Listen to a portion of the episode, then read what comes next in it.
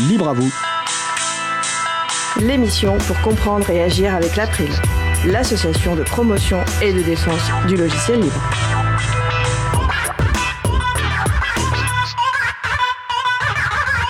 Bonjour à toutes, bonjour à tous. C'est le moment que vous avez choisi pour vous offrir 1h30 d'informations et d'échanges sur les libertés informatiques et également de la musique libre.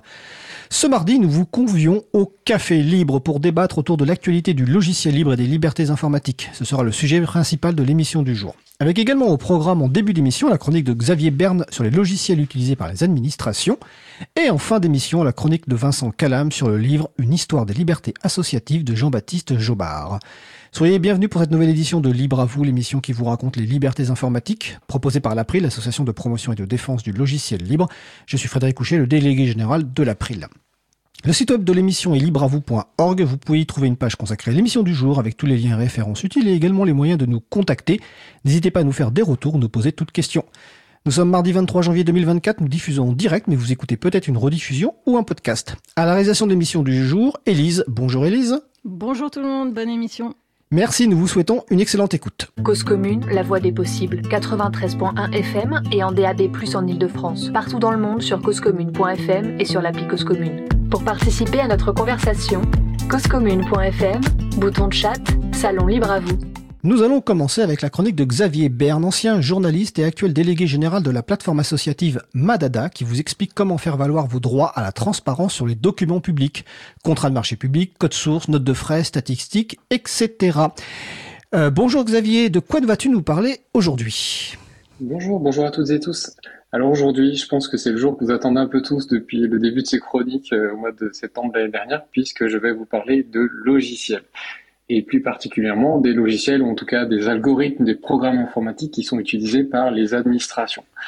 Et on n'y pense pas forcément au premier abord, mais ces algorithmes, ils se cachent dans plein plein de choses euh, du quotidien aujourd'hui. Les feux de circulation, on se doute qu'il y a bien un programme derrière qui définit quand le feu passe au rouge ou passe au vert. Euh, il y a des algorithmes derrière l'attribution d'aide sociale, des APL, la CAF, les allocations familiales, le chômage. Euh, il y en a aussi derrière Parcoursup, dont on a beaucoup entendu parler dernièrement pour ses problèmes d'opacité. Euh, il y en a aussi également derrière tout ce qui a trait euh, au calcul d'impôts, l'impôt sur le revenu, des taxes, la taxe foncière par exemple, etc., etc.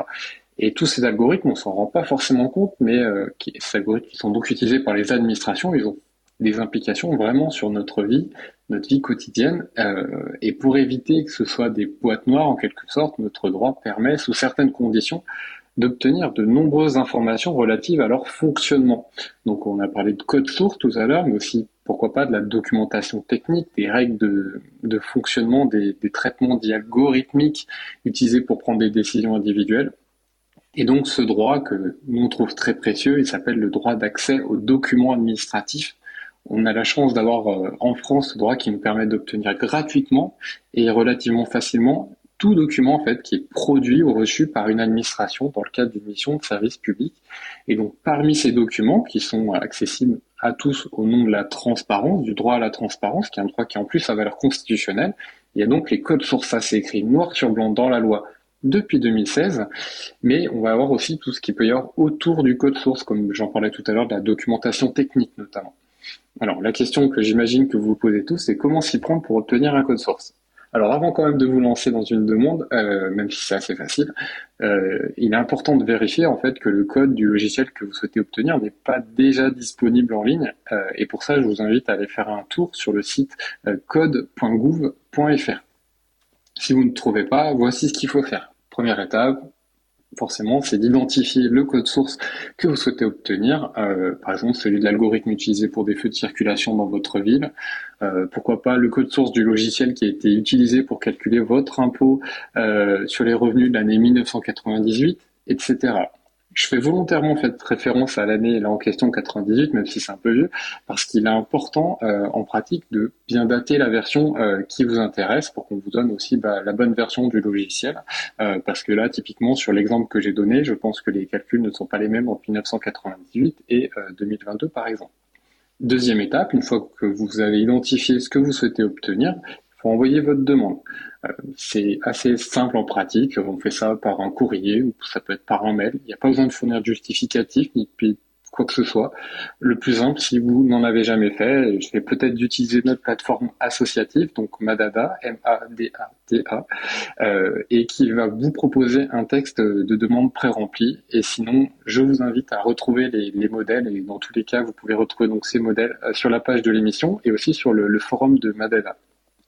Une fois que votre demande est envoyée, l'administration dispose d'un mois pour vous répondre. Euh, si elle ne vous répond pas, ça équivaut à un refus, euh, dit refus implicite. Et à ce moment-là, vous aurez la possibilité de contester, si vous le souhaitez, ce refus devant la CADA, la Commission d'accès aux documents administratifs. Mais est-ce que ça marche dans la pratique? Alors j'ai peut-être un peu faire normand, mais parfois oui, parfois non. En principe, ça doit marcher. Euh, on le voit aujourd'hui, on a quand même beaucoup de codes sources qui sont ouverts, alors notamment ceux euh, sur euh, qui ont trait à l'impôt, sur le revenu ou même la taxe foncière. Euh, il y en a quand même un certain nombre. Là où ça bloque en fait en pratique, c'est lorsqu'il y a des droits d'auteur, du copyright euh, sur les logiciels. Euh, N'allez pas demander à l'administration de vous donner le code source du Word qui est utilisé dans votre mairie, ça ne marchera pas ou vous n'aurez pas le code source. tout simplement parce que la loi en fait prévoit des exceptions au principe de transparence, et notamment au titre du secret industriel et commercial, et aussi du droit d'auteur, et euh, donc ce qui justifie que parfois euh, les logiciels ne, soient pas ouverts. Mais alors, tout le monde n'est pas expert ou experte euh, du code source des logiciels, donc pour les personnes qui ne sont pas expertes, comment explorer ce sujet? Le droit est, assez complet. Euh, comme je disais, c'est tous les documents produits ou reçus dans le cadre d'une mission de service public. Donc effectivement, il y a le code source pour ceux qui vont vraiment chercher à voir comment fonctionne le logiciel, parce qu'ils en ont les compétences. Mais sinon, vous pouvez aussi demander, il y a souvent de la documentation technique qui est en plus de ces codes sources. Ça, bien entendu, c'est communicable. Euh, voilà, dans la demande, comme je expliquais tout à l'heure, euh, je parlais plutôt du code source, mais vous pouvez aussi dire que vous demandez la documentation technique relative au code source en question. Euh, vous pouvez aussi demander, euh, si vous êtes plutôt dans une optique de, de, de comprendre comment et pourquoi l'administration a choisi tel ou tel logiciel, demander des documents de marché public. On avait consacré une chronique à ce sujet, donc ça porte sur par exemple les contrats, les factures, si vous voulez savoir par exemple combien coûte l'utilisation de tel logiciel. Vous pouvez aussi obtenir des, des rapports euh, expliquant pourquoi il était préconisé de recourir à tel solution plutôt qu'une autre. Voilà, je sais que l'April est, est, bien au courant de ces choses euh, de, de, par ses combats et, euh, et, je sais que vous avez demandé des documents, euh, notamment sur pourquoi est-ce que le livre n'était pas privilégié dans certains cas de figure. Je voulais revenir aussi sur un autre outil qui est prévu par la loi, qui est complémentaire euh, et qui vise un autre cas de figure. C'est dès lors qu'un algorithme est intervenu dans une prise de décision administrative. Et voilà, j'ai un peu détaillé tout à l'heure, mais il y en a énormément sur les impôts, les, aides sociales, etc. L'usager, premièrement, il doit être informé qu'il y a eu un algorithme euh, qui à un moment s'est immiscé dans, dans, dans, son dossier. Il doit avoir une petite ligne sur, sur la, la décision concernant. Et deuxièmement, il a le droit de savoir en gros comment et pourquoi l'algorithme en est arrivé à telle conclusion dans son dossier. Et ce droit, il est malheureusement peu connu, euh, et d'où l'importance de ces chroniques euh, de, mon point de vue, mais aussi il est mal appliqué euh, de la part des administrations. Et ce qui quand même assez dommage au regard de l'utilisation croissante des algorithmes euh, par les acteurs publics. Donc je vous invite donc chaudement euh, à vous en saisir. Alors cette fois-ci, c'est non pas en faisant une demande classique de documents administratifs comme je l'expliquais tout à l'heure, mais une demande bien plus euh, bien plus simple d'explication en fait. et pour cela, bah, vous pouvez faire une demande soit via les espaces en ligne, soit par mail, et en citant cette fois-ci l'article L311-3-1 du Code des relations entre le public et l'administration. Je le redis, le L311-3-1. C'est un droit que vous avez, servez-vous-en. Bah écoute, euh, c'est effectivement un droit important. On a récemment évoqué, je ne sais plus dans quelle émission, euh, l'algorithme de la caisse d'allocation familiale, la CAF, la quadrature du net ayant fait une demande justement de communication de l'algorithme et du code source a révélé un certain nombre de dysfonctionnements. Donc je vous renvoie sur euh, vous cherchez euh, CAF ou caisse d'allocation familiale parce que je n'ai pas en tête la, le numéro de l'émission. Euh, et j'ai une question d'une des personnes qui participent au, au Café Libre après. pourquoi certains documents, Xavier, arrivent caviardés? Caviardés, ça veut dire qu'il y a des parties qui sont noircies même à l'après, on a reçu un certain nombre de documents où quasiment tout le document était en fait euh, illisible parce que euh, noirci. Donc euh, des parties qui étaient complètement en fait inaccessibles. Mm-hmm. Est-ce que c'est légal et pourquoi c'est fait comme ça? Tout à fait. Tout à fait, c'est légal. C'est au nom de la protection des secrets dits légaux. Donc la loi prévoit que les documents administratifs ne sont pas communicables si leur communication peut porter atteinte à certains secrets, typiquement le secret défense, les, intérêts nationaux, etc. Mais il y a aussi le fameux droit d'auteur dont je vous parlais tout à l'heure.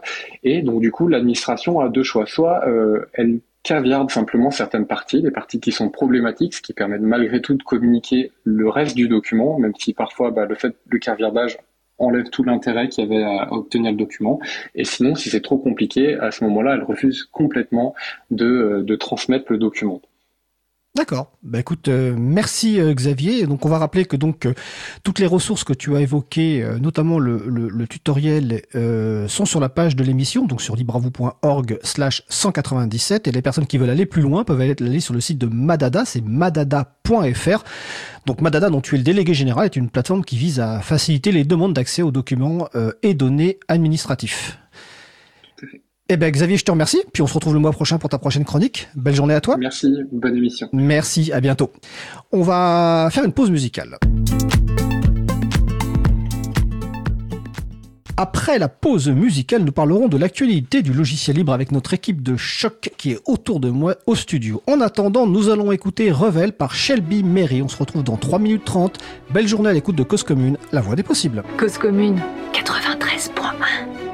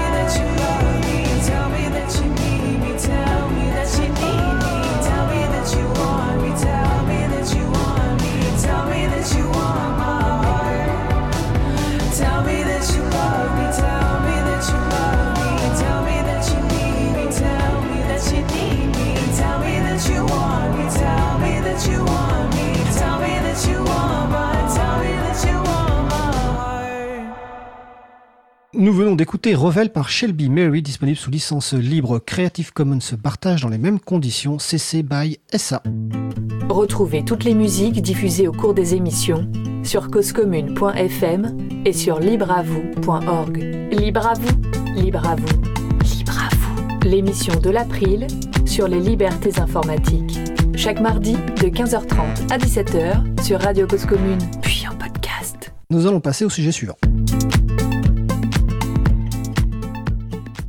Nous allons donc poursuivre par notre sujet principal et nous vous souhaitons la bienvenue ce mardi à la quatrième édition au Café Libre où on vient papoter sur l'actualité du logiciel libre dans un moment convivial. Un temps de débat avec notre équipe de libristes de choc issue d'une rigoureuse sélection pour discuter entre elles et eux et débattre des sujets d'actualité autour du logiciel libre et des libertés informatiques. Autour de la table Magali Garnero, libraire, présidente de l'April. Bonjour Magali.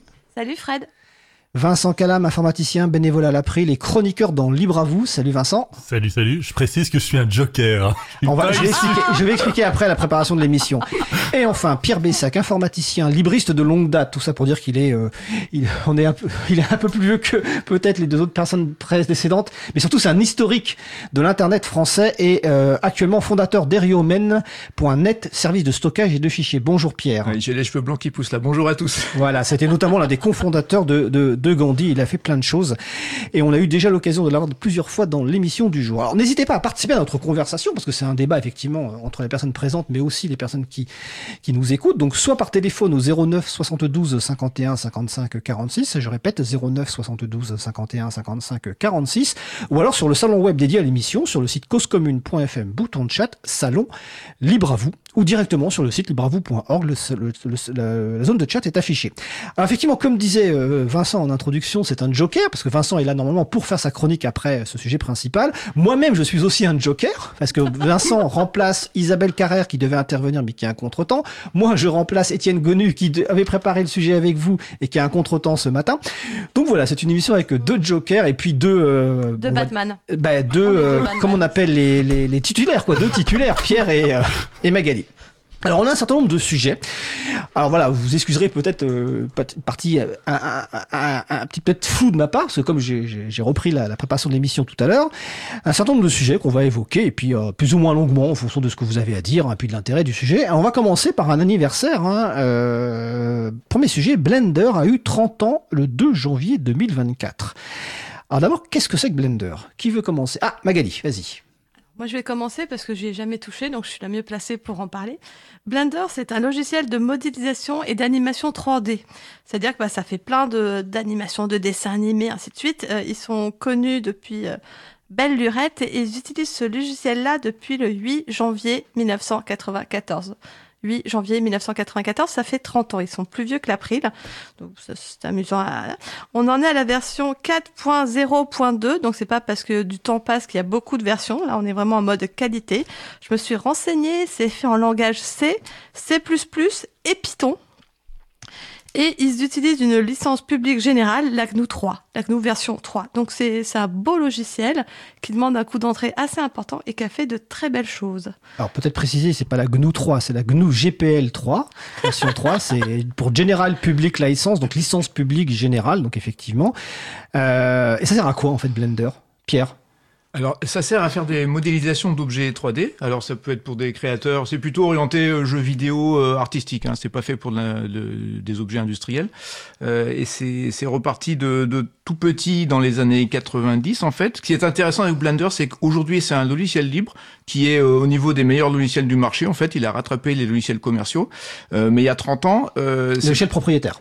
Euh, oui, Parce voilà. que libre peut être commercial. Il est parti, euh, voilà, oui, il est parti, euh, il est parti d'une petite bande de développeurs qui ont, euh, qui en ont fait une, qui, qui le vendaient, enfin, qui le vendaient pas en fait, qui, qui vendaient les prestations par dessus, mais le logiciel lui-même n'était pas libre, il était donné gratuitement et il fonctionnait sur euh, des systèmes libres par contre. Euh, et c'est parti de, de, tout petit, c'est-à-dire que c'était loin derrière des logiciels extrêmement chers comme quelque chose qui s'appelle Maya par exemple, qui est un logiciel professionnel utilisé par les, les graphistes. Et petit à petit, il a fait son bonhomme de chemin. En fait, euh, au bout d'une dizaine d'années, les investisseurs de la boîte ont dit bon bah ton truc là, ils ont dit au développeur principal en fait ton truc ça rapporte pas grand chose, on voudrait se retirer. Et euh, donc en gros la boîte était euh, mise en, en, gros en faillite. Hein. Et le développeur en 2002 s'est dit bon bah c'est quand même dommage de, de plier tout ça. Euh, on va racheter en fait le code source du logiciel et on va continuer à bosser dessus. On va le on va le diffuser en, en libre. Et donc il a fait une collecte pour réunir 100 000 euros en 2002 pour euh, créer une fondation euh, à but non lucratif pour gérer le logiciel. Et à partir de là, le logiciel est devenu libre et contributif. Et donc il s'est euh, il s'est développé, il a fait son petit bonhomme de chemin euh, euh, et il est devenu ce qu'il est aujourd'hui, un logiciel euh, assez compétitif avec ce qui existe en beaucoup plus cher par ailleurs. Quoi, voilà. Et donc on peut faire des animations, on peut faire des effets spéciaux, on peut faire des incrustations, on peut même faire un peu de montage vidéo avec.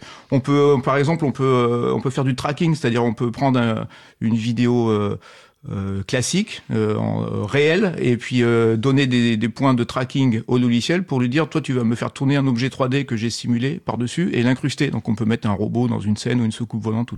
Enfin, il y a plein de plein de choses géniales dans ce logiciel, et donc ça sert pour des concepteurs de jeux vidéo maintenant. voilà, pour ça sert pour plein de choses.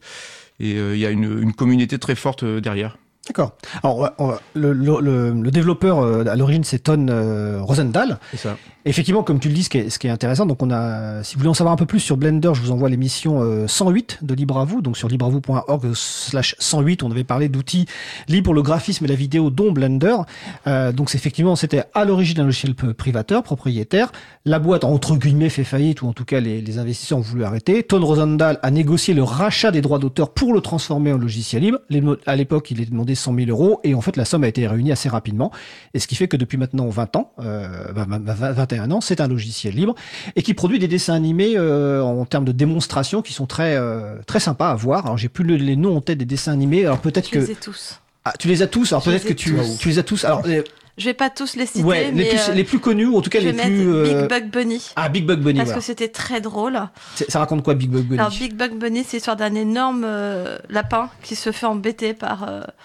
Alors je sais pas si c'est des rats, des a un écureuils. écureuil, oui. Ouais, des écureuils. Voilà, c'est des petits Ah mais rongeurs. Vincent, comme ça. tu, tu, Je, je l'avais vu, oui. D'accord, bah, tu, tu nous diras hein. ce que t'en penseras après. Vas-y, Magali, continue. Voilà, ça date euh, de 2007, donc c'est assez âgé et c'est vraiment euh, super drôle et assez court. Et donc, je conseille vraiment les gens d'aller le voir. Euh, je vais aussi vous parler de Sintel.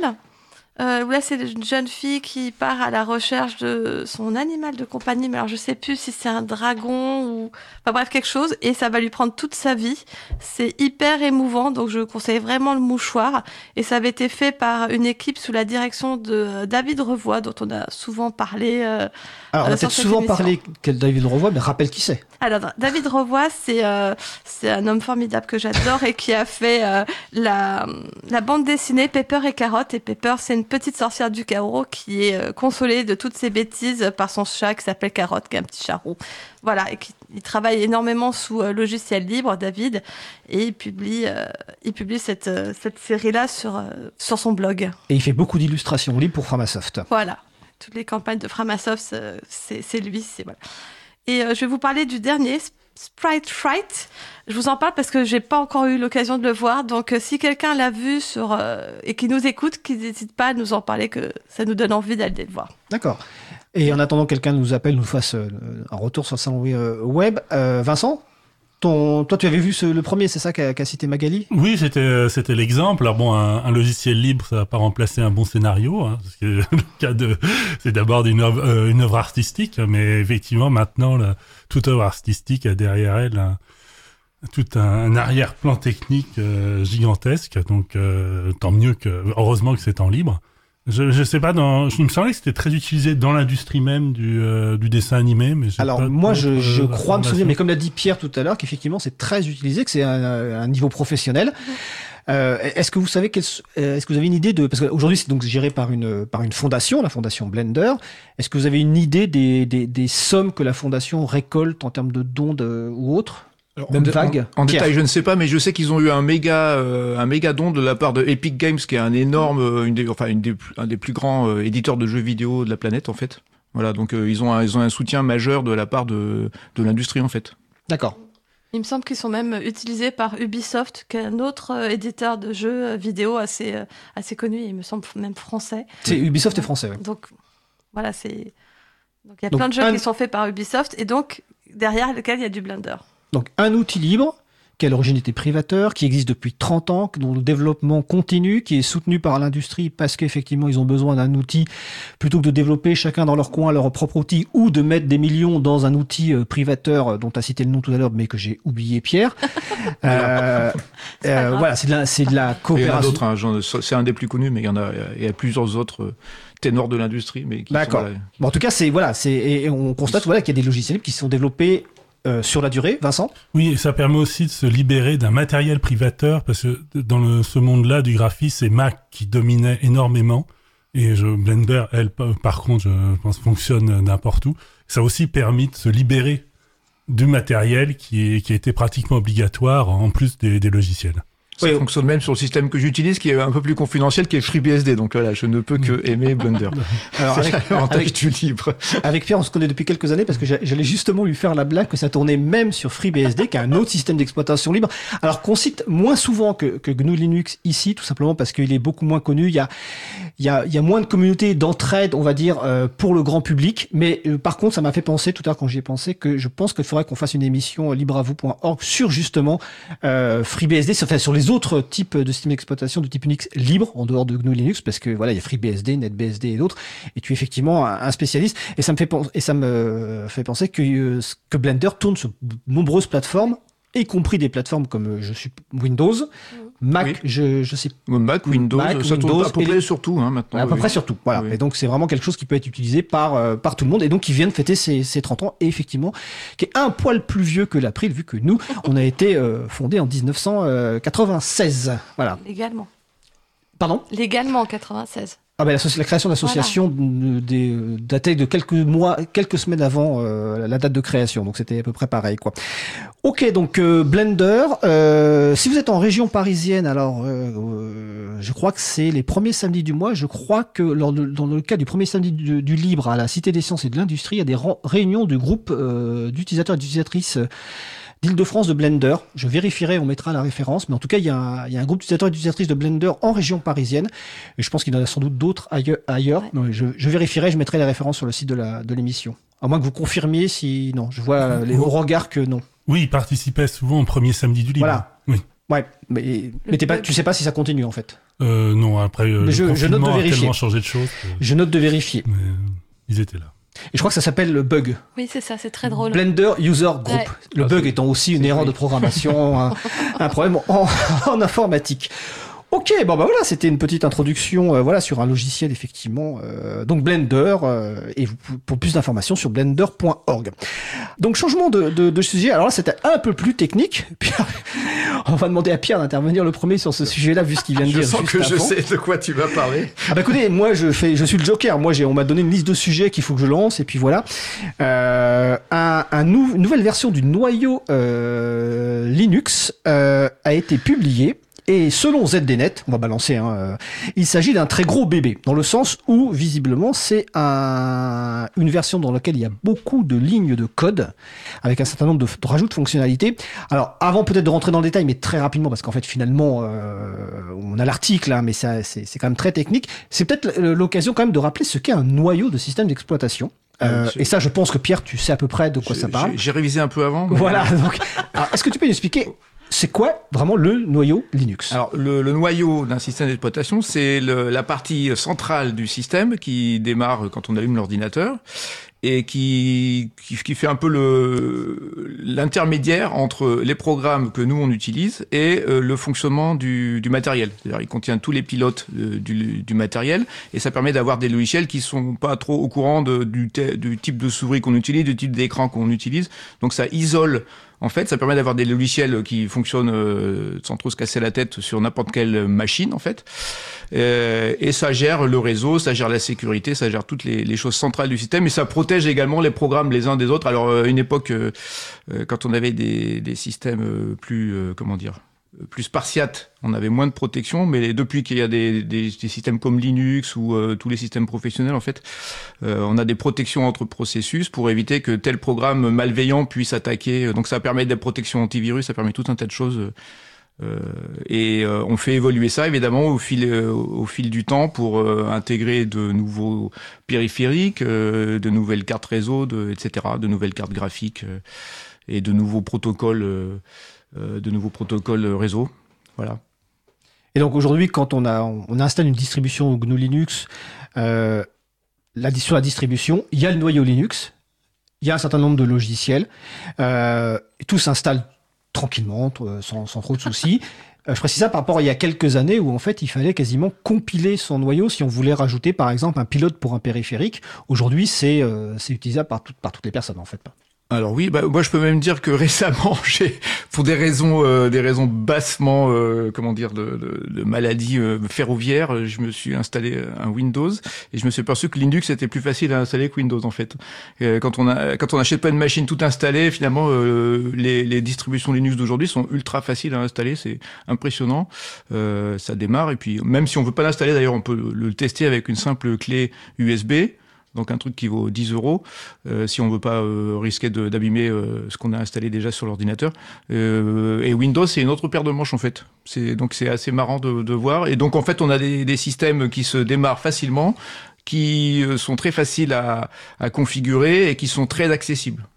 Donc il y a le noyau effectivement qui démarre et puis derrière il y a tous les outils, le, votre navigateur, votre euh, votre traitement de texte si ça vous plaît, euh, tous les toute la gestion des, des des casques, euh, des haut-parleurs, des écrans, tout ça, ça fonctionne euh, bah, sans souci en fait. D'accord.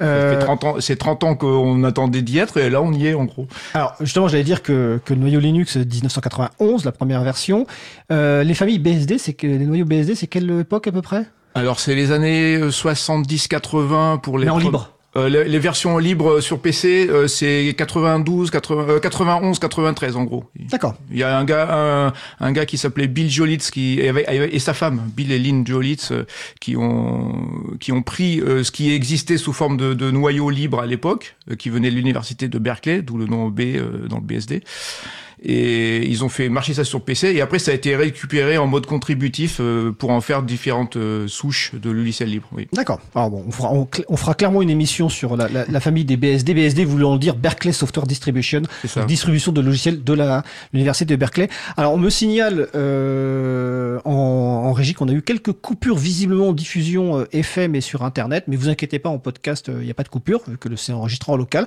Donc n'hésitez pas à nous signaler sur Salon Web si vous avez de nouveau des coupures, mais de l'autre côté, c'est bon. Euh, donc cette nouvelle version du noyau Linux, je vous renvoie vers la version, euh, vers l'article hein, qu'on a qu'on a mis en ligne sur le site de l'émission, donc sur libravou.org/slash 197, qui détaille justement quelques nouvelles fonctionnalités comme le système de fichiers dont tu as parlé. Il y a des nouveaux systèmes de fichiers, euh, des, des, modifications au niveau des cartes graphiques, au niveau du, du CPU. Euh, voilà. Est-ce que Vincent Magali, est-ce que là-dessus vous voulez dire quelque chose? Ah, moi, c'était une question en fait. Ah bah, une question. Une émulation en 32 bits. Ah. alors du coup, je sais, je 64 bits, je voyais, mais alors 32, je sais pas. Du alors Pierre ou Vincent, qui veut répondre bah je, Vincent, si tu veux, non. 30, 32 bits, c'est les anciennes machines, en fait, euh, les machines jusqu'il y a à peu près, euh, les, il y a à peu près, il y a 20 ans, 15, 20 ans, euh, tout était en, enfin, tout était en 32 bits, et puis les processeurs devenant plus puissants et plus rapides et avec plus de mémoire, on a, on a créé les les, pardon, les processeurs 64 bits qui qui permettaient d'exploiter le matériel. Mais alors du coup, euh, c'est pas compatible. Il fallait réécrire les logiciels. Donc il y a toute une période. Euh, on arrive un peu au terme maintenant. Pratiquement tout est en 64 bits euh, directement. Mais il y a eu toute une période où il fallait quand même continuer à faire tourner les logiciels anciens qui avaient été écrits à l'époque du 32 bits. Il y a eu d'autres périodes après, euh, quand on est passé du 16 au 32, du 8 au 16, etc. Mais là, c'est encore plus loin. Et donc là, dans ce nouveau noyau, il y a une option qui permet d'activer ou de désactiver l'émulation 32 bits, qui permet donc de désactiver ou d'activer euh, le démarrage d'application 32 bits sur les systèmes donc 64 bits. Voilà. Donc, je vous ai dit que ça serait un peu plus technique que d'habitude, mais euh, voilà, c'est en tout cas une des options. Et euh, de toute façon, ça sera intégré ce nouveau noyau dans votre distribution favorite. Alors, en fonction de la distribution, hein, c'est plus ou moins euh, rapide. actuellement, je pense que dans les distributions, on doit être dans la version 6.5 ou 6.6, je ne sais plus exactement. En tout cas, voilà. Euh, Vincent, tu voulais rajouter quelque chose 6.7. 6. Ça, c'est le version 6.7. Oui, non, j'ai juste réagi à un moment. Tu as dit, il y a quelques années, il fallait compiler le noyau. Bon, c'était il y a quand même très longtemps qu'il fallait compiler le noyau. Ça fait quand même un certain temps que, que le noyau est compilé et disponible dans les distributions. Tout à fait. Quand je disais quelques années, c'était il, il, y a quand même. Non, et puis, dans Pierre aussi, à un moment, tu as parlé d'un casque et j'ai l'impression que c'est uniquement dans le nouveau noyau qu'on sait gérer les casques audio. Alors, mais, non, attends, non, je rassure. Mais euh, dans FreeBSD, il n'est pas possible de brancher un casque en Bluetooth. Il n'y a pas la fonction, parce que c'est plutôt un système qui est, destiné aux serveurs et pas tellement aux a machines pas de bureau. encore la fonction. Oui, pas encore. Voilà. D'ici 2040 peut-être, je ne sais pas. C'est méchant. En fait, c'est des systèmes qui ont des objectifs différents et qui ont ça. sans doute des publics cibles différents, mais on consacrera vraiment une émission à, à- Et- à- à ces- à cette famille de, de logiciels libres.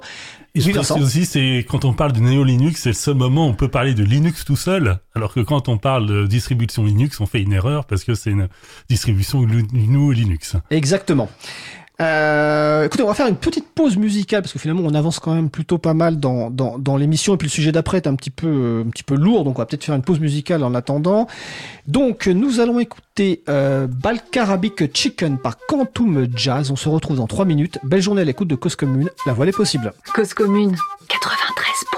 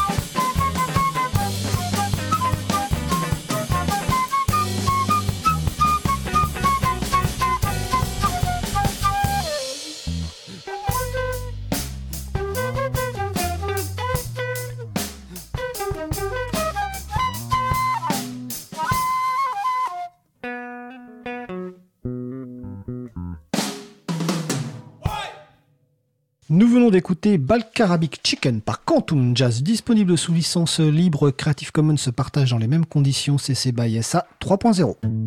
Retrouvez toutes les musiques diffusées au cours des émissions sur causecommune.fm et sur libreavoue.org. Libre à vous, libre à vous, libre à vous. L'émission de l'April sur les libertés informatiques.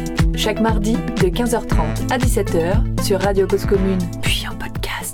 Alors nous allons poursuivre notre sujet principal. Vous êtes euh, au Café Libre avec euh, Magali Garnero, Vincent Calam, Pierre Bessac et moi-même Frédéric Couchet.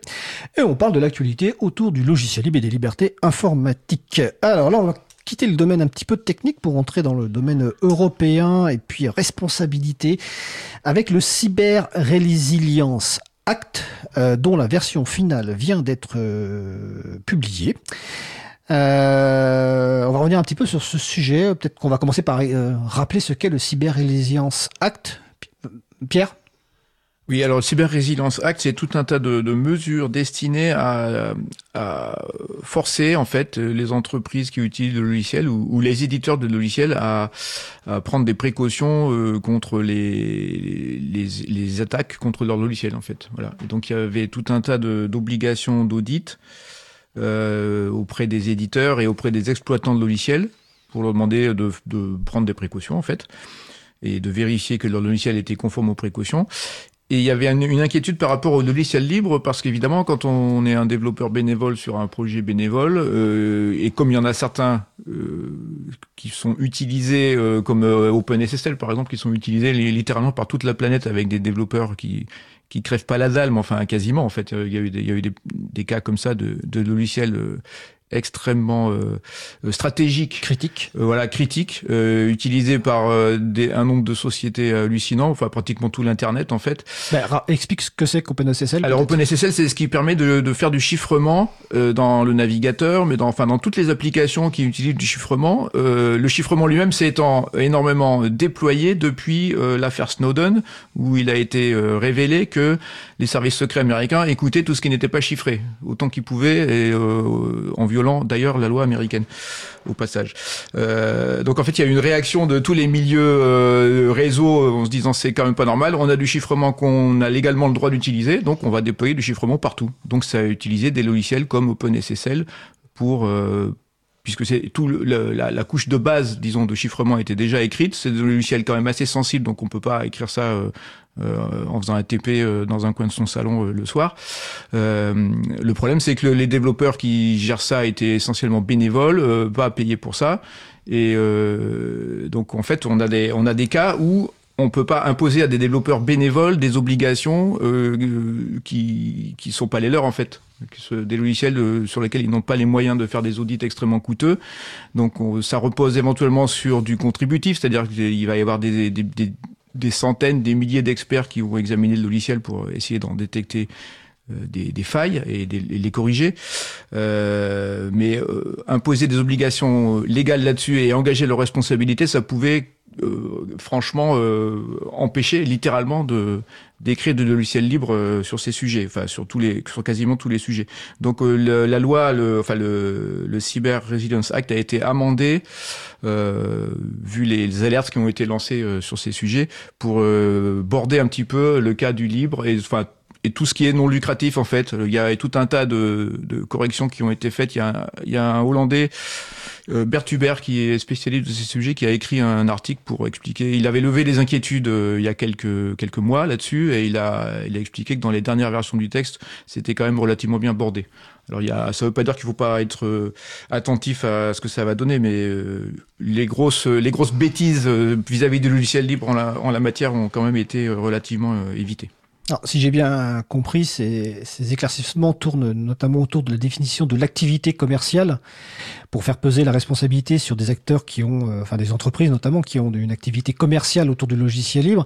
Et puis la deuxième clarification peut-être aussi, c'est euh, pour protéger les, les, les, petites, les PME, PMI, les petites et moyennes entreprises, notamment européennes, qui évidemment n'ont pas les mêmes moyens que des, euh, que des grandes entreprises, notamment américaines, euh, qui ont des bardés d'avocats et qui peuvent se protéger beaucoup plus efficacement. C'est à peu près si j'ai bien compris bah, les, éclair les éclaircissements. C'est ça, c'est que l'Europe aime bien réguler ce qui est légitime et euh, on est aussi dans une en partie dans une position de forteresse assiégée vis-à-vis des majors américaines, donc on veut se protéger contre les abus des, des grosses sociétés américaines qui se sont créées.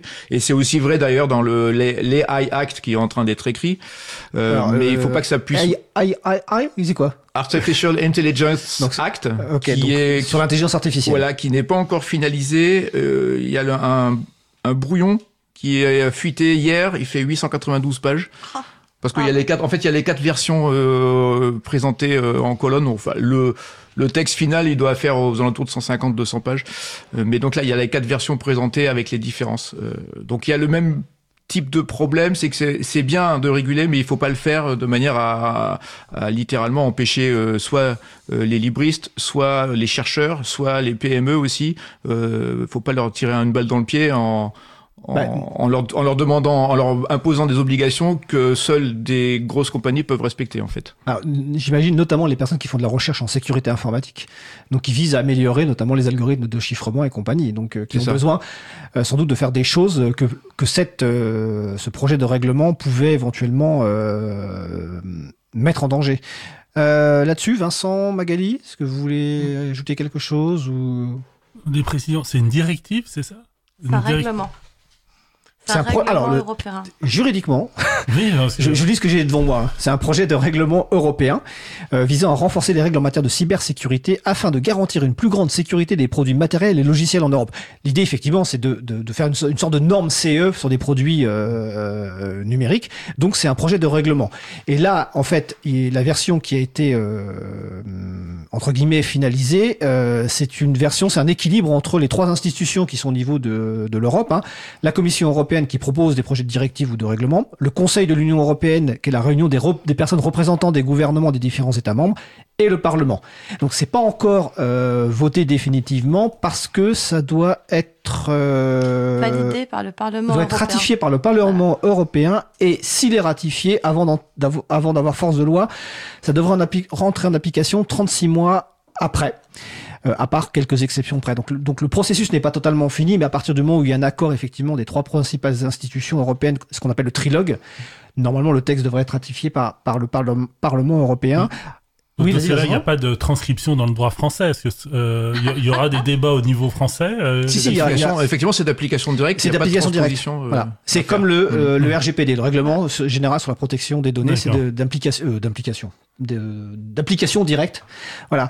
Par Euh, contre, il peut y avoir des besoins de modifier la loi française pour qu'elle soit pas contradictoire avec le, Ce qui ne veut pas dire que Magali le gouvernement ne va pas essayer de légiférer alors qu'il y a déjà un règlement. hein. Oui. Je veux dire, c'est voilà, ça ne ça par exemple, pour le, pour le RGPD, qui est également un règlement, le règlement général de protection des données, qui était inspiré des lois type CNIL, euh, il a fallu quand même euh, faire quelques modifications à la loi française pour euh, adapter le, le droit français. Et il y a une petite euh, encore aussi, euh, pas source d'inquiétude, mais euh, alors déjà il y a une source d'inquiétude, c'est comment ça va être interprété toutes ces, euh, ces, ces dispositions, parce qu'évidemment.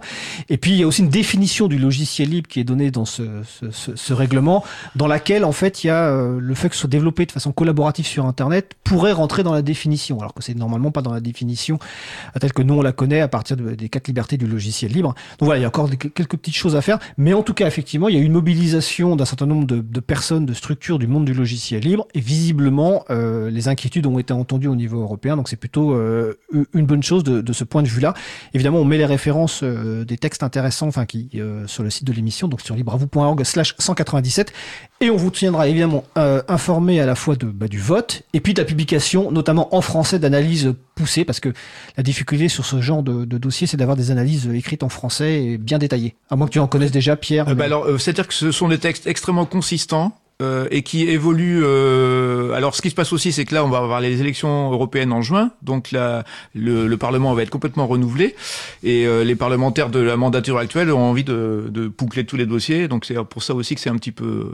Alors, c'est- un petit peu hâté pour ça, enfin hâté entre guillemets parce que ça bah. fait quand même Athée. deux, ouais, deux, deux ou trois ans qu'ils bossent là-dessus. Euh, mais ce sont des, comme ce sont des sujets euh, qui touchent à la société de l'information, euh, qui sur des sujets qui deviennent de plus en plus essentiels, euh, il y a une, une nécessaire euh, grande prudence sur ces sujets-là. Écouter euh, les, euh, les lanceurs d'alerte entre guillemets, enfin les gens qui pointent les problèmes des textes. Donc ça réclame pas mal de travail et euh, ça en fait, ça bouillonne tout le temps, et c'est pour ça qu'on a une version euh, relativement tard. En fait, la première, la, la version actuelle, elle a fuité il y a quelques jours, euh, et euh, donc c'est très difficile à suivre en fait, parce que ce sont des projets très lourds, très copieux, euh, où le moindre virgule peut avoir des implications euh, importantes. Et donc voilà, tout le monde est un peu euh, charrette là-dessus, je dirais. C'est un truc qui est géré un peu à l'arrache, et il faut essayer de faire au mieux pour pas se tirer des balles dans le pied, quoi. Voilà. Alors, c'est vrai que là- là- là-dessus, sur l'aspect transparence, qu'il y a quand même beaucoup de choses qui sont assez positives au niveau européen, sur la transparence, au niveau parlement, texte, amendement. Mais c'est vrai que les négociations au trilogue, donc euh, qui réunit les trois institutions, il y a un peu plus de, on va dire, de confidentialité, de porte close. Et effectivement, avant d'avoir la version euh, finale et puis euh, et de savoir quels ont été les échanges pour arriver au point d'équilibre, c'est assez, c'est assez compliqué. Donc ça devrait arriver effectivement assez rapidement, comme tu le dis, vu qu'il y a les élections européennes de juin qui arrivent. Et j'en profite pour signaler, comme Pierre, tu as suivi ce dossier avec nous également, qu'en 2019, il y a eu le, la révision de la directive sur le droit d'auteur et que la, la Commission a déjà annoncé que l'un des projets de la prochaine mandature européenne à partir de 2024 serait la, une nouvelle révision de la directive droit d'auteur qui devrait évidemment euh, nous occuper. Ça va euh, être intéressant. voilà, exactement quoi. Donc c'était donc euh, donc le cyber Resilience Act. Euh, donc on vous donnera évidemment euh, informé de la suite des opérations. On va changer de sujet. Alors là, on va changer carrément totalement de sujet. Alors là, j'avoue que c'est un sujet que j'ai totalement découvert. Tout en fait, j'ai découvert ce matin quand j'ai compris qu'il fallait que j'anime l'émission. Centipède. Alors, euh, ça c'est, je crois que c'est Pierre qui a proposé. Oui. Et donc un géocommun. Alors qu'est-ce que c'est que un géocommun Qu'est-ce que c'est que Centipède? Introduis-nous le sujet. Alors Centipède, c'est un réseau de récepteurs. Euh, alors c'est des récepteurs GPS, on va dire pour simplifier. En fait, c'est un peu plus que le GPS, euh, qui vise à avoir des, un réseau de référence pour avoir un, euh, un GPS amélioré, si, si tu veux. Euh, donc au lieu d'avoir une précision de, de 4-5 mètres, comme le GPS euh, habituel classique, euh, on a une précision de quelques millimètres. Alors, à quoi ça sert? En particulier, ça sert pour millimètres, les carrément? Oui, oui, oui. C'est, oui, oui, c'est, c'est euh, quelques millimètres littéralement.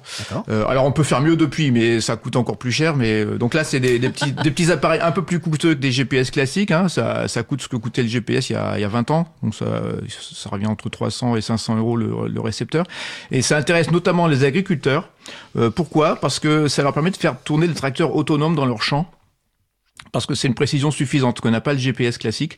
Et il existait des, des constructeurs de, de, enfin des fabricants de tracteurs qui vendaient ça sous forme d'options euh, propriétaires en fait. Et très, cher. cher très cher, voilà, avec des abonnements bien entendu, parce qu'il suffit pas de vendre le matériel, c'est aussi bien si tu peux avoir un revenu récurrent. Donc euh, des abonnements type 10 000 euros par an, euh, du matériel à l'acquisition euh, peut-être 10 000 euros, euh, tout ça pour des choses, des, des techniques qui sont, enfin je dirais pas banales, mais relativement relativement simples à mettre en œuvre. Donc il y a il y a des gens qui ont travaillé sur reprendre, refaire ces protocoles sous forme de logiciel libre euh, utiliser les stations de type, euh, les références type IGN, donc l'Institut géographique national, qui diffuse des références, euh, c'est un peu, c'est leur métier en fait, leur, leur, euh, une de leurs activités, diffuser des références précises pour le positionnement géographique, pour les, les géologues, les architectes, etc., les géomètres, pardon. donc en fait, le, l'INRAE, donc c'est l'Institut national de recherche en agronomie, le, le pour l'agriculture, l'alimentation et l'environnement. D'accord, merci. Euh, L'INRAE, c'est une équipe de l'INRAE en fait, a décidé de, de déployer un réseau euh, de bornes libres en France.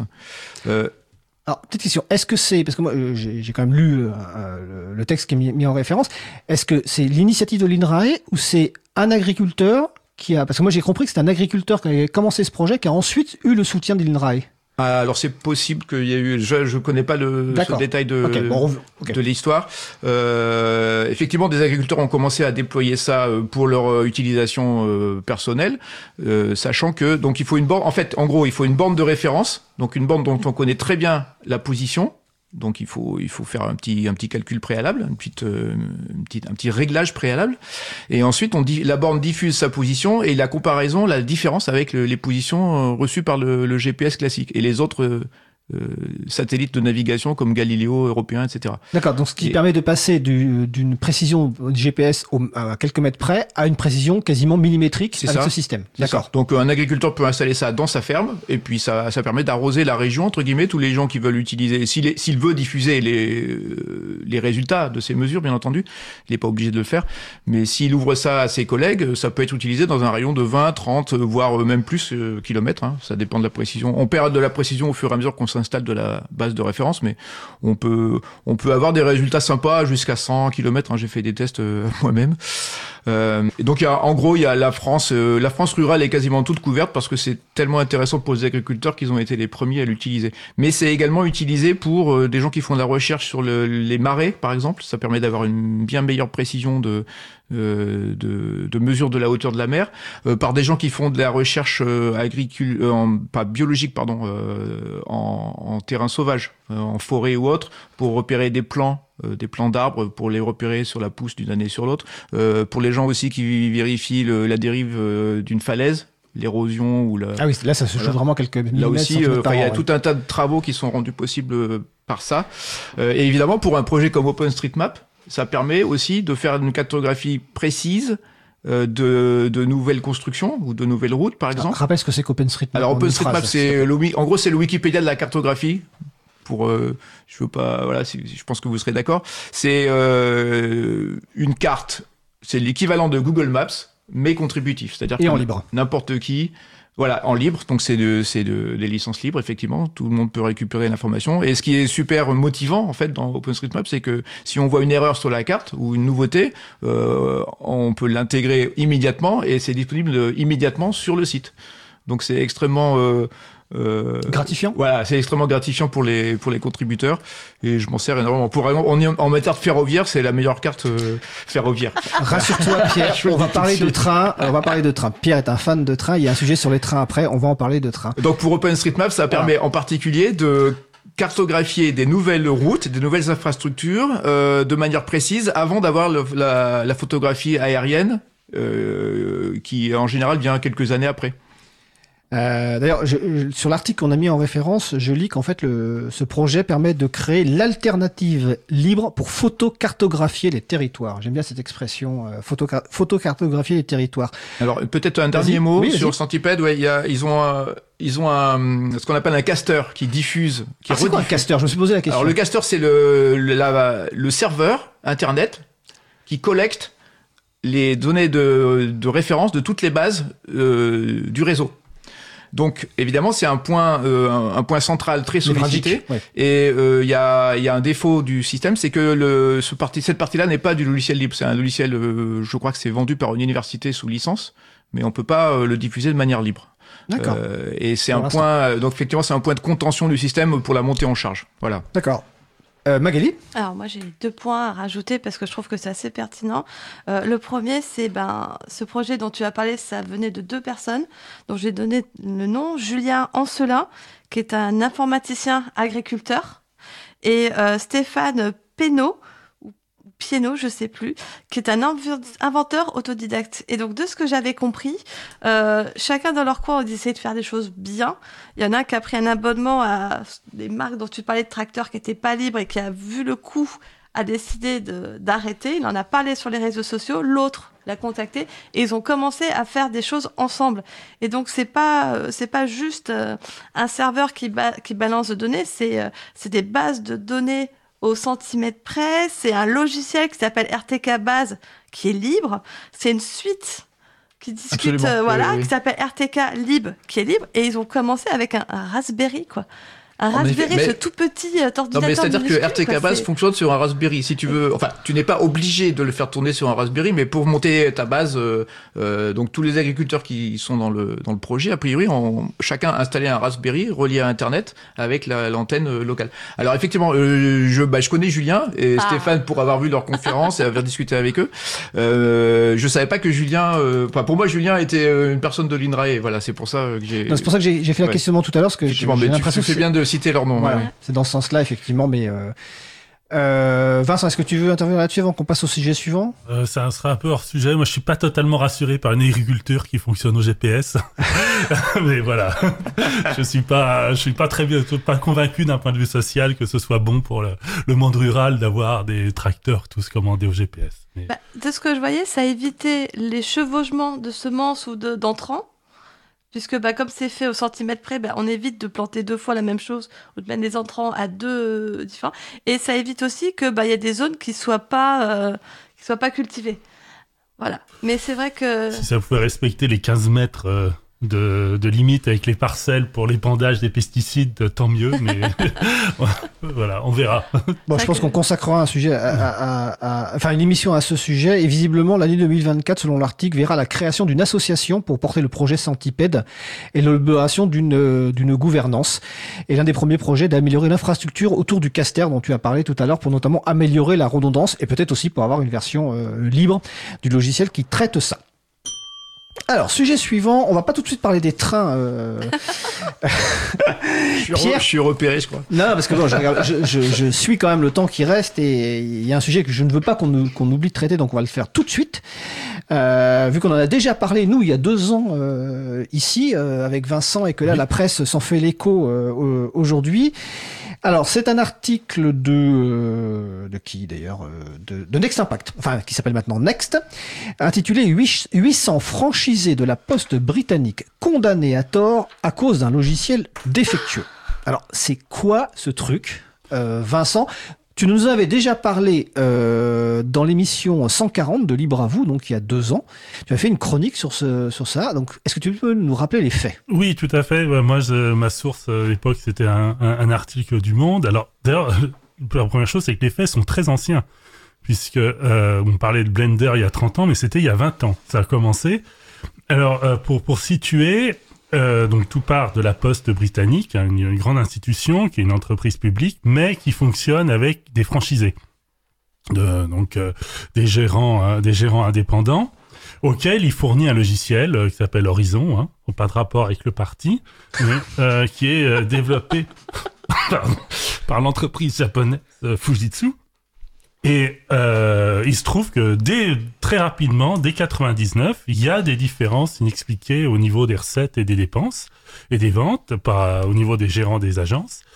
Et euh, ce qu'a fait la Poste, elle n'a pas dit que le logiciel avait un problème, elle a accusé, euh, a accusé les gérants de, de malversation et détournement de fonds.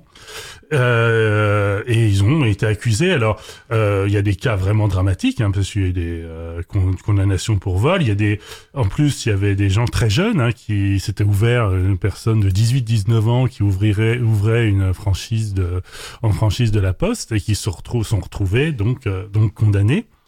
Euh, et là, euh, oui, c'est l'ordre de 500. Euh, les premiers chiffres que j'avais, c'était 550, puis là, on passe à 800, mais euh, c'est énorme. Et il y a eu des gens qui ont été mis en prison avec très peu de possibilités de, de réagir. Alors, cette affaire Ouais, effectivement, un plein d'enseignements hein, euh, là-dessus. Bon, il y a la partie logicielle qui a un, qui a un problème et que qui pourtant qui est pris comme euh, argent comptant. Enfin, c'est le cas de le dire.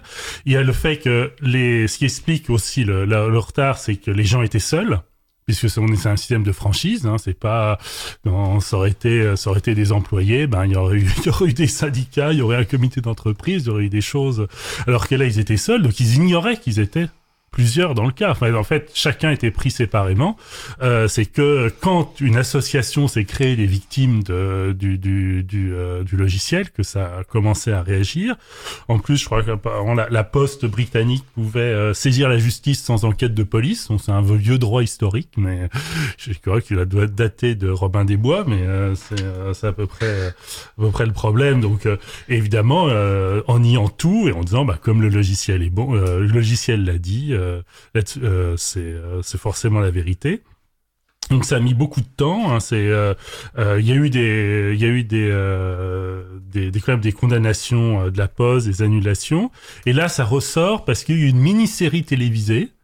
Ça, c'est intéressant d'un point de vue aussi médiatique. Hein.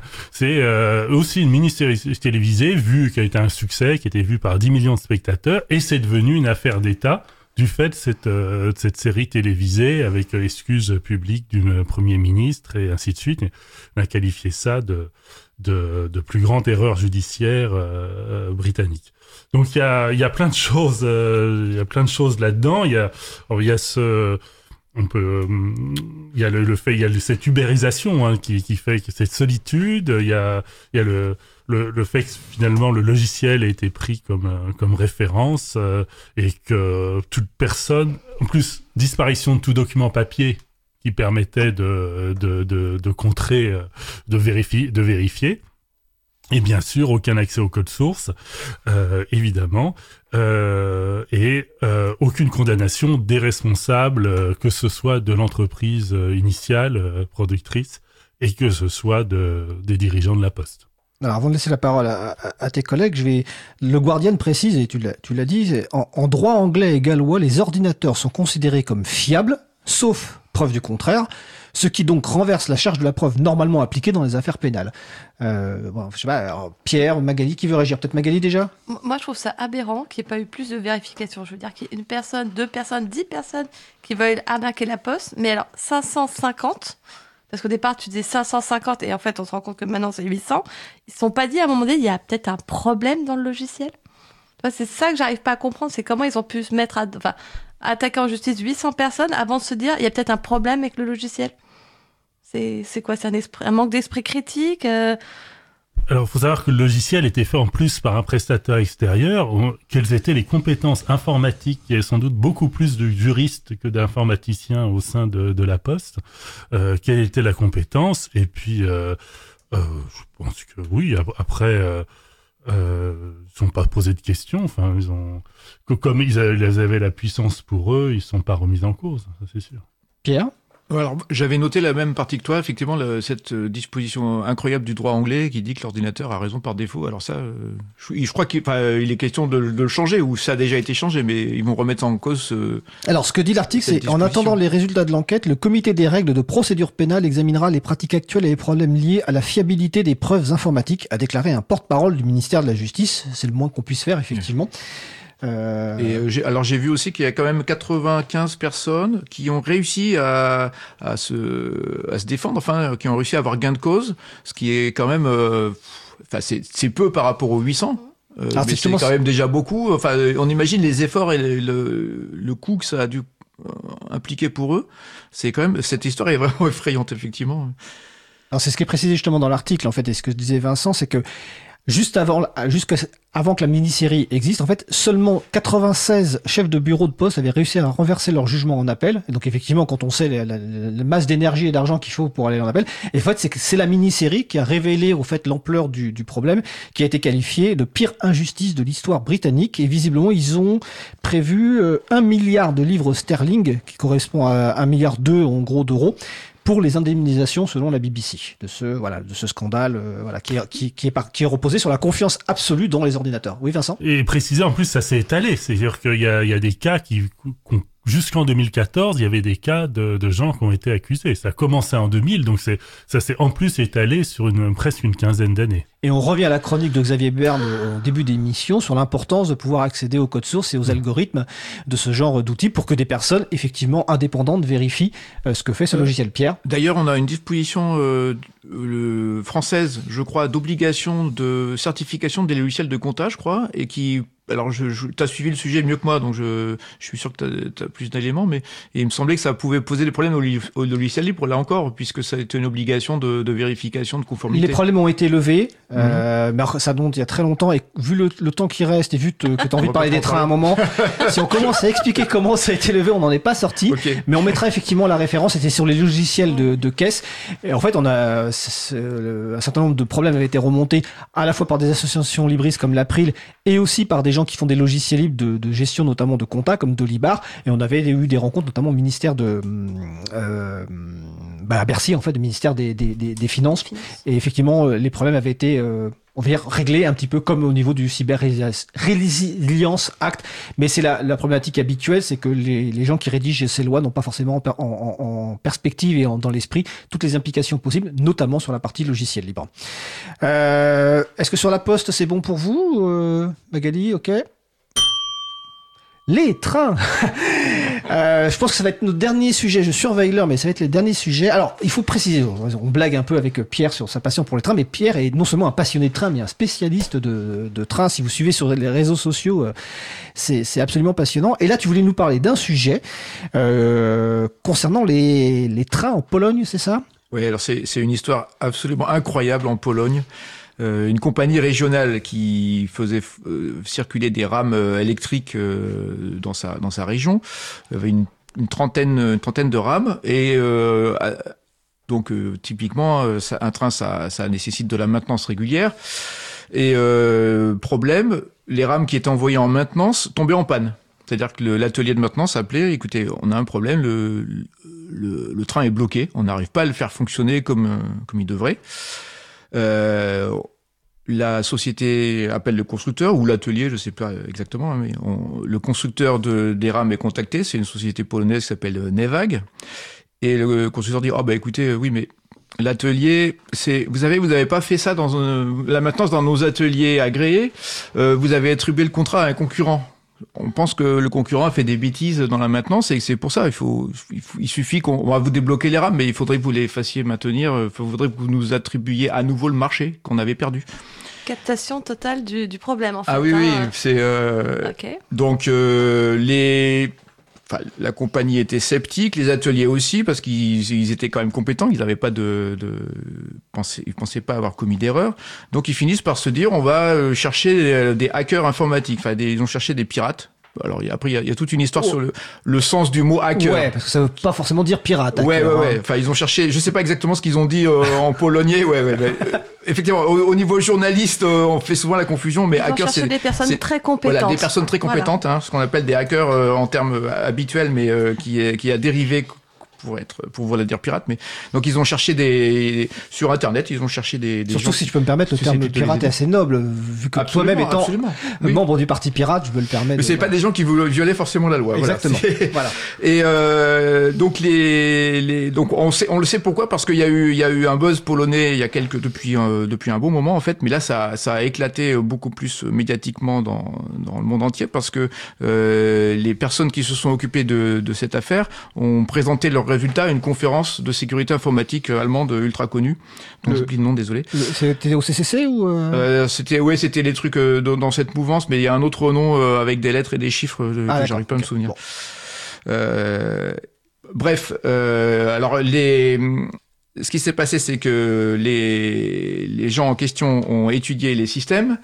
Euh, ils se sont aperçus que euh, il y avait des trucs très très bizarres. Ils ont réussi à faire démarrer en train en fait. Ils ont euh, ils ont regardé comment, enfin, ils ont, ils ont, ils ont fouiné dans l'intérieur du, du fonctionnement logiciel du train. Ils n'ont pas modifié le logiciel parce que ça peut poser des problèmes de, de conformité et de, de sécurité évidemment. Mais ils ont quand même trouvé l'endroit où le train a été bloqué pour euh, forcer le déblocage.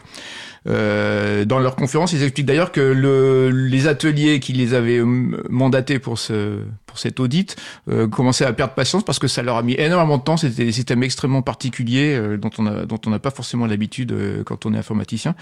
Donc ils ont pris un temps énorme pour faire ça et en fait euh, 45 minutes plus tard, le, le responsable de la de la boîte venait leur enlever le contrat en fait. Ils ont réussi à débloquer dans les 43 minutes avant la deadline.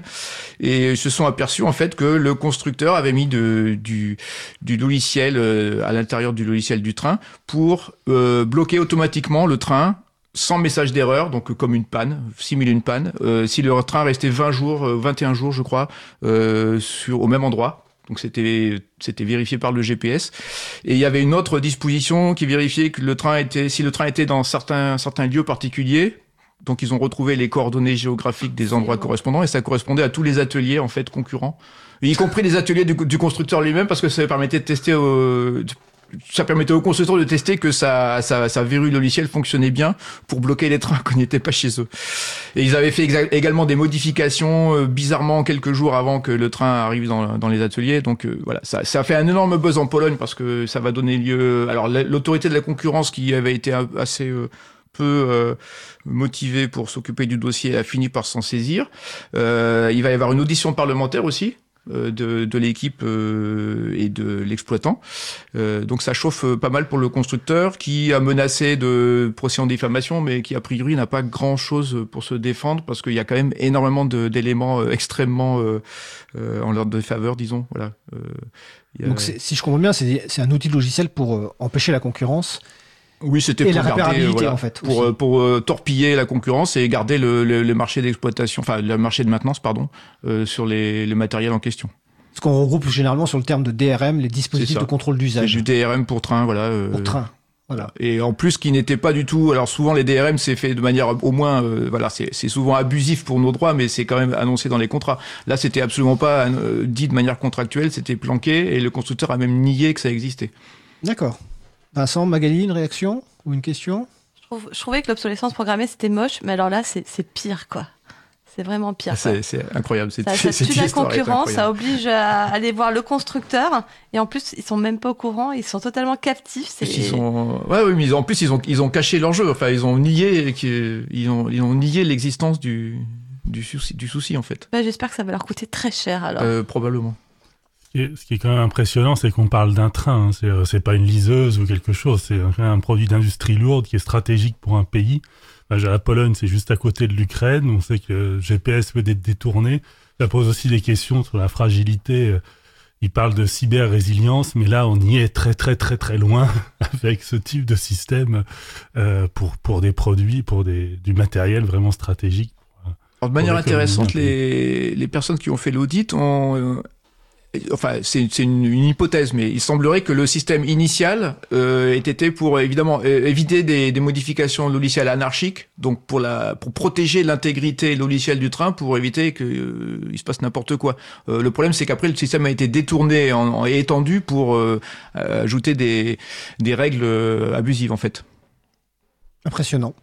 Bah, on- tu nous tiendras au courant de l'évolution de, de- ce qui se passe là-bas pour savoir euh, ce que ça va donner. Est-ce qu'effectivement il va y avoir une condamnation de l'entreprise? Est-ce que la loi, euh, que je ne connais pas, la loi polonaise sur ces questions-là, euh, va évoluer ou pas? Peut-être que ça aura un écho au niveau d'ailleurs, au niveau de la future directive européenne sur le droit d'auteur. On ne sait pas. Ou le Cyber Resilience Act ou, Ou autre, hein, peut-être le- la V2 du Cyber Resilience le, Act. le, Oui. le règlement d'intelligence artificielle, je sais pas. Oui. ça laisse rêveur. ça, ça, ça laisse effe- effectivement euh, rêveur et, et sur le- la question donc des DRM, ces fameuses euh, dispositifs de contrôle d'usage, on en a déjà plusieurs fois parlé dans l'émission, mais je vous renvoie à l'émission, je ne sais plus combien, mais avec euh, Jean-Baptiste Kempf et euh, Marie Duponchel, euh, qui avait 2-3 ans, je crois qu'on avait parlé un petit peu, euh, on concernait plus la musique et la vidéo dans l'émission, mais ça vous expliquera un petit peu ces, ces, ces concepts-là et euh, pourquoi il est aussi important de pouvoir contourner ces dispositifs de contrôle d'usage pour des questions notamment bah, licites euh, ou de questions de sécurité ou d'études des, des systèmes euh, tels qu'on en a parlé tout à l'heure dans, dans un sujet. Alors j'ai une question de Marie-Odile, alors ultra rapide. Est-ce qu'on est certain que pour la France ça n'existe pas? Pour- les trains français Pierre Euh, alors, on n'a pas connaissance euh, de d'épisodes comme ça. C'est non, on peut on peut difficilement être certain en fait. Euh, je sais qu'il y a eu des il y a eu des bugs dans dans certaines euh, séries de TGV, mais c'était des vrais bugs. Type euh, si si le TGV reculait au moment de démarrer, euh, le moteur se bloquait et puis il fallait il était en rade. Voilà, j'ai entendu des histoires comme ça. Il y a eu des des bugs dans des séries de locomotives, mais euh, il n'y a pas eu de de mise en évidence de malveillance, euh, voilà, de, de, de volonté malveillante en fait derrière. Il a- Alors Mag et Vince- Vincent et Mag en dernière intervention. La SNCF a ses propres, garde quand même des compétences internes et ses propres ateliers de maintenance. Et, enfin, Ouais, le TGV était quand même en euh, oui. co-construction, en collaboration avec. Là, c'est aussi le fait d'acheter une euh, locomotive sur étagère, on va dire, si on peut. Euh, se oui, mais enfin, maintenant ça se passe comme ça. À une époque, la, la SNCF concevait ses matériels largement. Euh, maintenant, c'est quand même largement euh, externalisé. Enfin, c'est fait par des sociétés comme Alstom. Et, euh, et c'est parce qu'il y a des, vraiment des, des endroits, des choses très spécialisées comme le, le logiciel. Justement, il y a de plus en plus de logiciels dans les trains. Euh, au niveau électrotechnique, c'est assez complexe aussi. Euh, donc la SNCF euh, s'occupe de la maintenance en général. Effectivement, c'est une des, une- peut-être une des rares compagnies à le faire encore. Euh, veut être autonome de ce point de vue-là, mais il y a des choses quand même qui doivent relever du constructeur, euh, du vendeur de- du matériel. Magali, tu veux intervenir? Ben oui, mais ça a été déjà dit, donc je vais rajouter quelque chose. Je suis sûre que pour éviter ce genre de malversation, il faudrait utiliser beaucoup plus de logiciels libres et donc auditables beaucoup plus facilement. Ça résoudrait beaucoup de problèmes. Eh ben écoute, euh, merci à vous pour cette euh, nouvelle édition de Café Libre, donc avec euh, donc Pierre Bessac, Magali Garnero, Vincent Calam, qui reste en place et qui se prépare pour sa chronique. Je vous souhaite une belle fin de journée. On va faire une pause musicale. Et donc, nous allons écouter Throne Room par Sotus. On se retrouve dans environ 3 minutes 20. Belle journée à l'écoute de Cause Commune, la voix des possibles. Cause commune 93.1.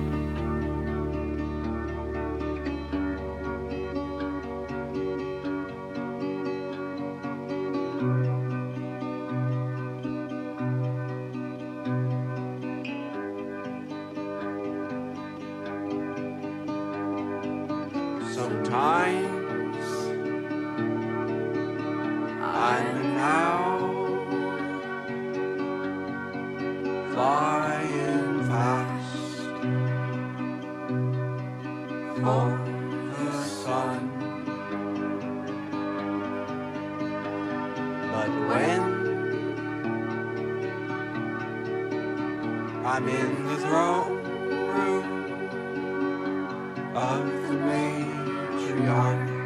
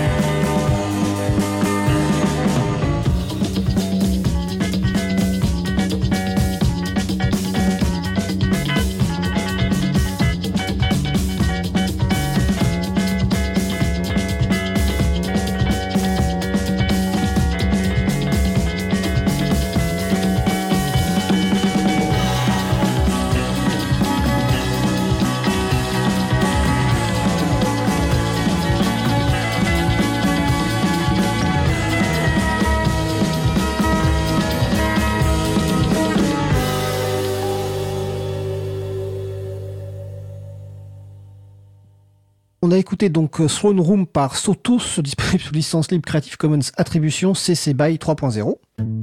Retrouvez toutes les musiques diffusées au cours des émissions sur causecommune.fm et sur libreavoue.org. Libre à vous, libre à vous, libre à vous. L'émission de l'April sur les libertés informatiques. Chaque mardi de 15h30 à 17h sur Radio Cause Commune, puis en podcast. Nous allons passer au sujet suivant. Vincent Calam, donc toujours au studio, informaticien libriste et bénévole à l'April, nous propose des chroniques lecture buissonnière. Ou comment parler du libre par des chemins détournés en partageant lecture d'ouvrages divers et variés. Vincent va nous parler ce mardi du livre Une histoire des libertés associatives de Jean-Baptiste Jobard. Oui, euh, tout à fait. Alors, il est paru euh, cet ouvrage en 2022 aux éditions Charles Lopolmeyer. Il fait un peu moins de 150 pages petit format.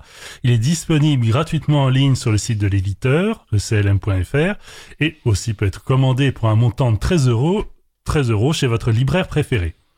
Alors, avant d'aborder le, le sujet de l'ouvrage, faut préciser que l'auteur, Jean-Baptiste Jobard, est coordinateur du collectif des associations citoyennes.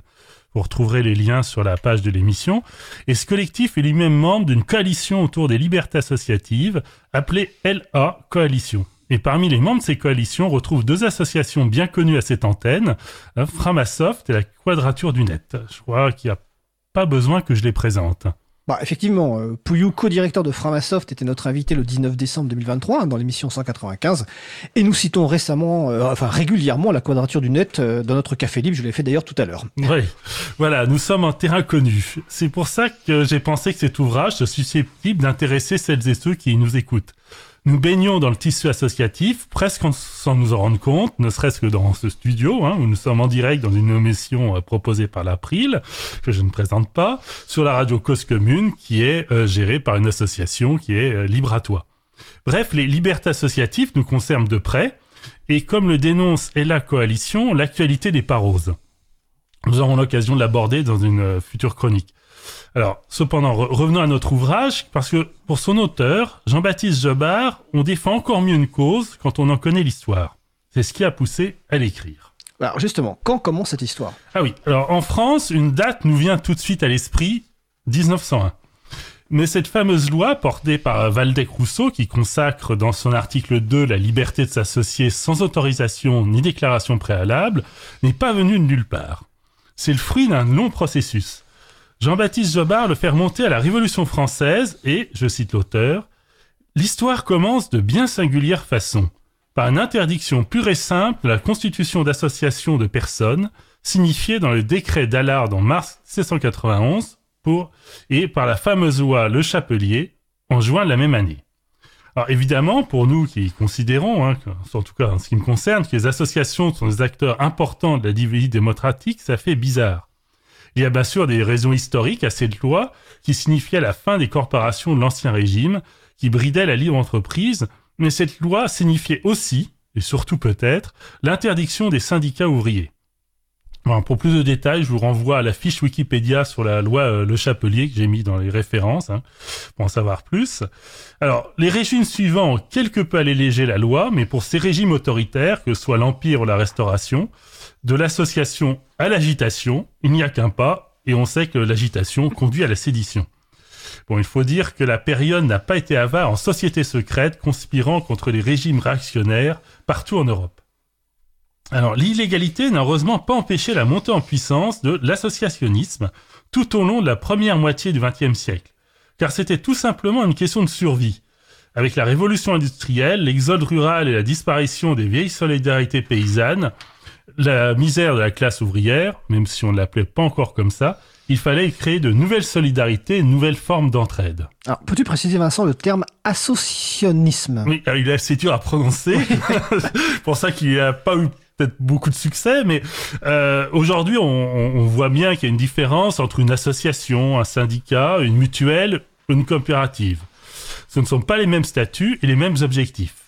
À l'époque, aucun de ces statuts n'existait et l'association était illégale, même si tolérée. L'associationnisme est un terme un peu générique pour désigner toutes ces initiatives. C'est, entre guillemets, proto-association pour reprendre une expression proposée dans l'ouvrage. Bien sûr, sûr, du fait de la misère, ces proto-associations avaient une grande majorité un but économique. L'heure n'était pas encore à l'association sportive ou d'animation culturelle ou à la défense du logiciel libre. Mais nous sommes les héritiers de ce bouillonnement de l'associationnisme. Vient après, euh, vient ensuite la révolution de 1848, pour lequel d'ailleurs l'auteur a une affection toute particulière, qui voit dans un premier temps le triomphe de l'associationnisme, avec la proclamation du droit d'association dès les premiers jours de la Deuxième République, le 24 février. Malheureusement, le mouvement est réprimé dans le sang lors des journées de juin 1848, lorsque les ouvriers se soulèvent contre la fermeture des ateliers nationaux, et c'en est fini de l'espoir de la République sociale. Si la liberté d'association demeure de la Constitution de la Deuxième République, le Second Empire pointe très rapidement le bout de son nez et met fin à la récréation, récréation en soumettant toute création en autorisation préfectorale. Les grèves sont sonnées, cependant, elles attendent la Troisième République pour germer. Et comme le temps est court, je vous propose de m'arrêter là pour aujourd'hui, de vous parler de la suite dans ma prochaine chronique. Bah écoute, euh, merci Vincent. Effectivement, comme tu dis, le temps est court, mais chronique toujours aussi euh, passionnante. Donc le livre, c'est Une histoire des libertés associatives de Jean-Baptiste Jobard. Et donc, on se retrouve bah, le mois prochain pour la suite de ta chronique. Tout à merci fait. Vincent. Allez, nous en terminer par quelques annonces très rapides.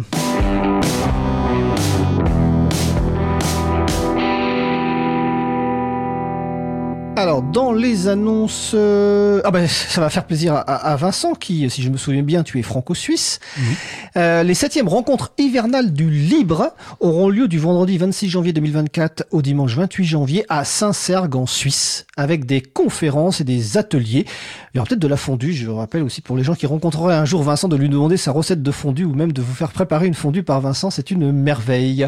Donc dans les événements, il y a également chaque premier vendredi du mois la radio Cause Commune sur laquelle nous diffusions avec plaisir cette émission organise une rencontre à partir de 19h30 donc chaque premier vendredi du mois au studio de la radio dans le 18e arrondissement de Paris au 22 rue Bernard Dimet. Donc la prochaine rencontre aura lieu vendredi 2 février 2024 et je participerai à cet événement.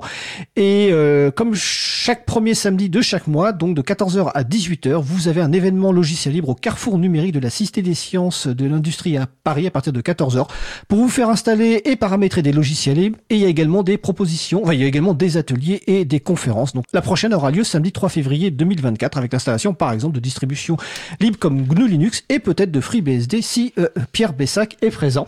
Mais je ne sais pas. Alors notre émission se termine. Je remercie les personnes qui ont participé à l'émission du jour. Xavier Berne, Magali Garnero, Pierre Bessac, Vincent Calam. Aux manettes de la régie aujourd'hui, Élise. Je remercie également mon collègue Étienne Gonu pour avoir participé à la préparation de l'émission. Euh, merci également aux personnes qui s'occupent de la post-production des podcasts. Samuel Aubert, Elodie Daniel Girondon, Languin, Julien Haussmann, euh, euh, bénévole à l'April et Olivier Grieco, le directeur d'antenne de la radio. Merci également à Quentin Gibaud, bénévole à l'April, qui découpe le podcast complet en podcast individuel par sujet. Vous retrouverez sur notre site web libravou.org toutes les références utiles, ainsi que sur le site de la radio, causecommune.fm. N'hésitez pas à nous faire des retours pour indiquer ce qui vous a plu, mais aussi des points d'amélioration. Vous pouvez également nous poser toutes questions et nous y répondrons directement lors d'une prochaine émission. Vous pouvez également nous suggérer des sujets à traiter. Si vous préférez nous parler, vous pouvez aussi nous laisser un message sur le répondeur de la radio pour réagir à l'un des sujets de l'émission, pour partager un témoignage, vos idées, vos suggestions, vos encouragements, ou tout simplement nous poser une question. Le numéro du répondeur 09 72 51 55 46. Je répète 09 72 51 55 46. Nous vous remercions d'avoir écouté l'émission du jour. Si vous avez aimé cette émission, n'hésitez pas à en parler le plus possible autour de vous et faire connaître également la radio Cause Commune, la voix des possibles. La prochaine émission aura lieu en direct mardi 30 janvier 2024 à 15h30. Notre sujet principal portera sur les jeux de rôle libres. Elle sera animée par ma collègue Isabella Vanni et par Luc, qui est chroniqueur également dans l'émission. Nous vous souhaitons de passer une belle fin de journée. On se retrouve en direct mardi 30 janvier et d'ici là, portez-vous bien.